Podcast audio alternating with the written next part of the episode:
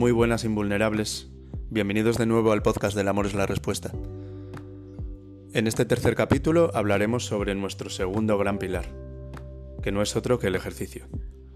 Ahondaremos un poco y daremos consejos sobre mejores formas de movernos y sobre el entrenamiento. Así que, si queréis enteraros de todo, seguir escuchando.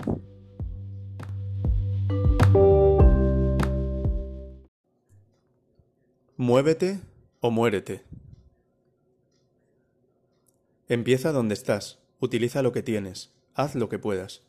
Arthur Haas. El ejercicio es nuestro segundo gran pilar. El movimiento es vida. Nuestro cuerpo necesita de movimiento constante. Somos animales diurnos y por lo tanto debemos mantenernos más activos durante las horas de luz e ir bajando el ritmo paulatinamente al ponerse el sol. Cuando nos despertamos, nuestro cuerpo comienza a segregar cortisol para activarnos y lo continúa haciendo hasta el atardecer, momento en el que se reduce y comienza a ascender el nivel de melatonina para avisarnos de que es el momento de descansar. De ahí la importancia de respetar nuestros ritmos circadianos. Es fundamental mantener una actividad baja pero constante durante la mayor parte del día. Básicamente caminar, realizando breves descansos para sentarnos o colocarnos en, cuclillas, lo cual es aún más recomendable. Si te cuesta caminar lo suficiente, implementa estrategias para ir aumentando gradualmente tu actividad. No uses ascensores ni escaleras mecánicas. Utiliza el coche solo para trayectos largos. Bájate del autobús un par de paradas antes, etc. Una o dos veces a la semana sal a dar un paseo más largo, a ser posible en la naturaleza. Si vives en una ciudad, es suficiente con pasear por un parque, y notarás beneficios adicionales. Si trabajas sentado, levántate como mínimo cada hora y camina durante cinco minutos a buen ritmo. Y si dispones de algún dispositivo que registre tu actividad, intenta alcanzar los famosos 10.000 pasos todos los días. Tómatelo como un reto personal. Por otro lado, también es muy importante ejercitarnos a ritmo más alto varios días a la semana, en los que entrenemos nuestra fuerza, haciendo ejercicios con el peso de nuestro propio cuerpo, para posteriormente ir aumentando la dificultad con pesos externos cuando el peso corporal ya no suponga un desafío. Los ejercicios de cardio nunca deben ser nuestra actividad física principal, pero si te gusta salir a correr, puedes incluir sin problema algún entreno una o dos veces por semana. En cualquier caso, son mucho más efectivas las sesiones explosivas de corta duración, como hacer series de sprints o saltar a la comba, una de las mejores compras que puedes hacer. Este tipo de ejercicios son auténticos quemagrasas y están mucho más alineados con nuestra capacidad física que correr hasta la, extenuación. Las sesiones de fuerza deben estar compuestas de ejercicios enfocados a mejorar nuestra capacidad física de forma natural, imitando la clase de movimientos que hemos realizado siempre. Correr, saltar, trepar, agacharse, escalar, arrastrarse por el suelo, transportar pesos. Por lo tanto, tendremos una base de ejercicios principales que estarán compuestos por planchas, flexiones, dominadas y sentadillas.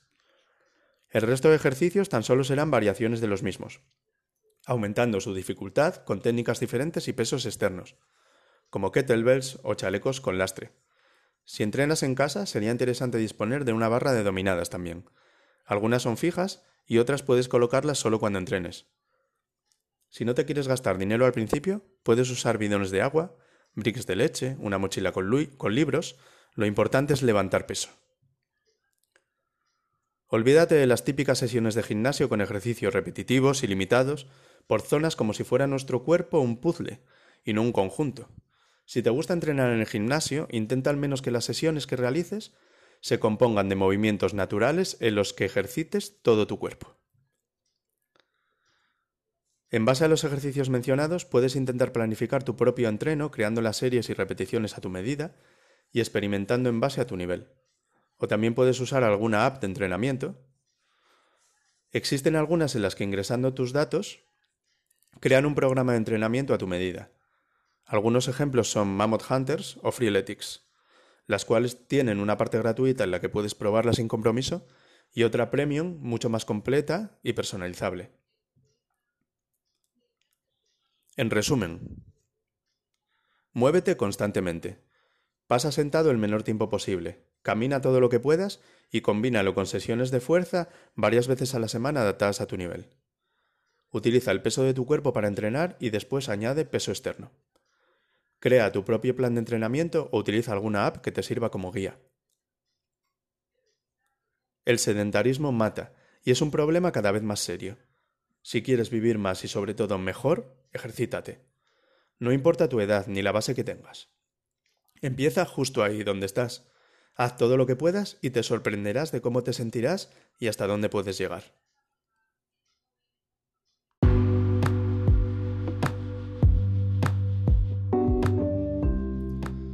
Y hasta aquí nuestro capítulo de hoy.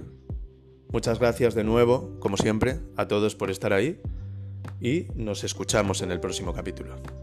Un abrazo a todos.